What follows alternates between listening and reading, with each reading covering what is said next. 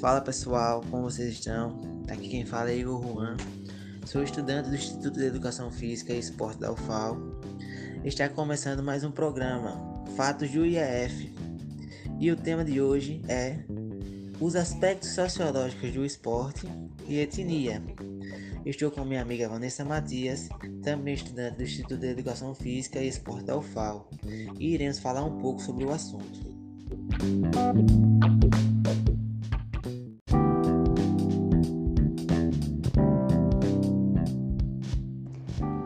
Primeiramente, vamos falar sobre o que é etnia. A etnia, ou grupo étnico, divide uma uniformidade cultural com as mesmas tradições, conhecimentos, técnicas, habilidades, língua e comportamento. A etnia é uma expressão utilizada também de forma pejorativa, podendo revelar preconceito contra um determinado grupo social ou para mostrar pessoas excluídas, que são minoria.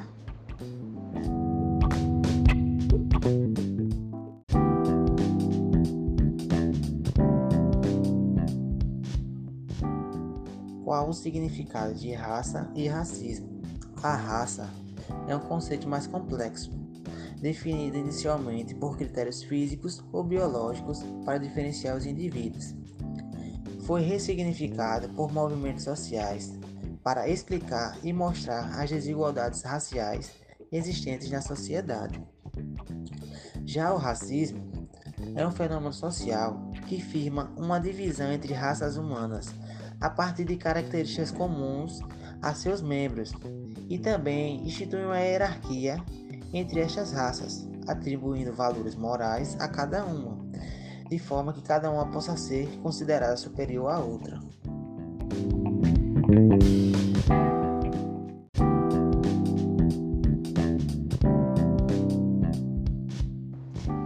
Existe racismo nos esportes? Então, no contexto esportivo, o racismo também está presente, uma vez que o esporte historicamente tem papel fundamental na sociedade. O fenômeno da discriminação no esporte é caracterizado em geral por atitudes inconsequentes, desrespeitosas e hostis para um com outro ser humano, geralmente de cor, raça, religião, gênero, opção sexual e etc.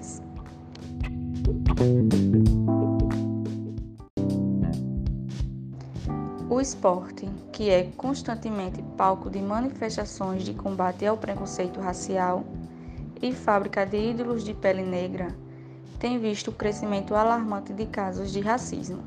Somente em 2019, os casos de injúria racial no esporte brasileiro cresceram a ponto de atingir o maior índice em cinco anos. Estes dados são do futebol, mas sabemos que as atitudes acontecem em outras modalidades esportivas.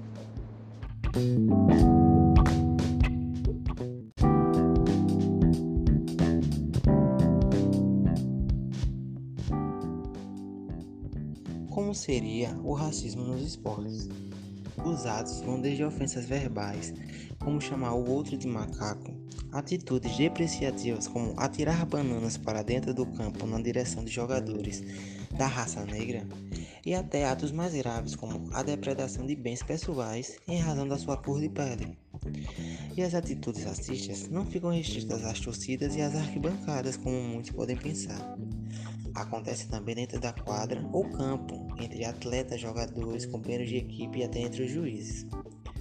O repertório de ofensas dirigida à raça, principalmente em uma situação de suposto fracasso individual, presta-se para demonstrar a superioridade dos sujeitos brancos, bem como a condição de animais dos sujeitos negros.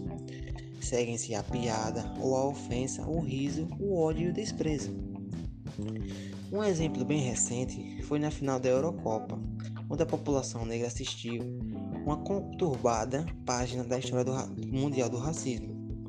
Três jovens negros, jogadores da Inglaterra, entraram em campo para bater os pênaltis e assim garantir a vitória do seu país no campeonato.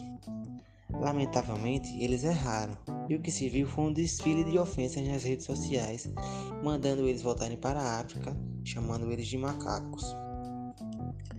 Em inúmeros episódios de fracasso no esporte, quando protagonizados por pessoas brancas, podemos perceber que é muito diferente o tratamento que lhe é dispensado por quem deposita grandes expectativas em seu desempenho.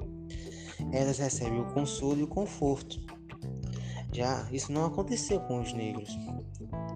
Ficam as reflexões neste momento de união mundial pelo esporte, como foi visto nos Jogos Olímpicos, pois precisamos estar atentos para que todas as pessoas possam exercer sua cidadania e escrever suas histórias em igualdade.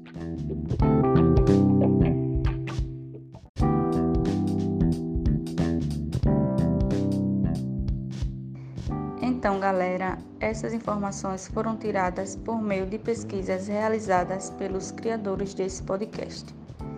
E esse foi o programa Fatos do IF, sobre os aspectos sociológicos do esporte e etnia. Ficamos por aqui e até a próxima. Tchau!